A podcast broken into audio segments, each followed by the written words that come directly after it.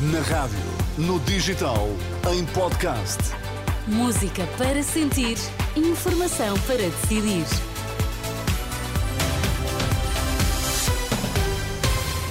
À hora certa, atualizamos toda a informação aqui na Renascença. Vamos saber quais os títulos em destaque nesta edição das duas. Boa noite. O Banco Alimentar contra a Fome recolheu mais de 2 mil toneladas de alimentos.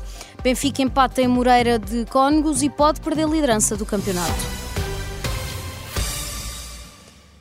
A expectativa foi alcançada. O Banco Alimentar contra a Fome conseguiu recolher mais de 2 mil toneladas de donativos este domingo.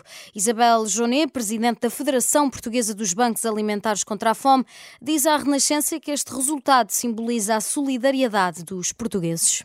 Recolhidas 2.292 toneladas de alimentos eh, pelos eh, bancos alimentares que estiveram em campanha mas isto é uma impressionante expressão de solidariedade dos portugueses que, uh, apesar das dificuldades que muitas famílias vivem, não quiseram deixar de contribuir com alimentos ou sendo voluntários. Foi uma campanha muito, muito uh, expressiva e uma reiterada manifestação de solidariedade dos portugueses.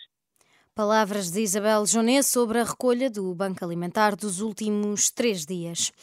Há médicos suficientes no país, estão é mal distribuídos e é normal que procurem melhores condições dentro e fora do país. Opinião expressa por Paulo Simões, presidente do Conselho Regional do Sul da Ordem dos Médicos, que falou na última noite com a Renascença à margem da cerimónia de juramento de Hipócrates de uma nova geração de médicos formados na Universidade de Lisboa. Para este cirurgião há que ter serviços a sério e formadores a sério. Se queremos fixar os, os jovens médicos no Serviço Nacional de Saúde, temos que criar condições, temos que ter serviços a sério, temos que ter formadores a sério infelizmente isso não é o que está a acontecer, os serviços estão reduzidos a um terço ou a metade daquilo que eram uh, as suas capacidades uh, no, no, no, há meia dúzia de anos atrás. Paulo Simões, que lembra que nesta altura Portugal é um dos países europeus que pior paga aos médicos. No desporto, o Benfica foi a Moreira de Cónegos e não conseguiu melhor que um empate. Ambas as equipas viram um gol anulado e não conseguiram melhor do que um empate a zero.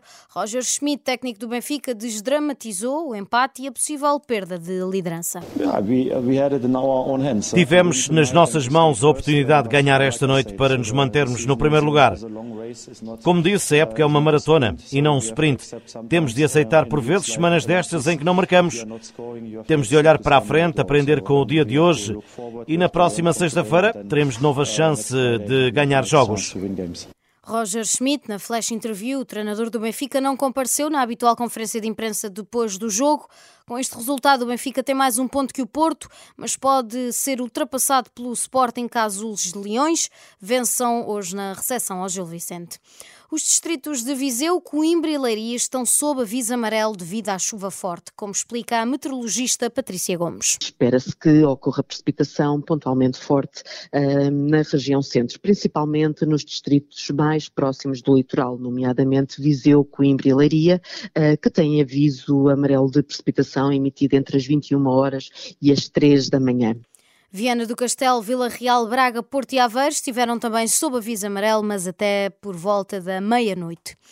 Quatro ataques a 13 navios parados no Mar eh, Vermelho, registados este domingo, disseram militares dos Estados Unidos da América, que, de acordo com o The Guardian, revelaram em comunicado que houve quatro ataques contra três navios comerciais distintos.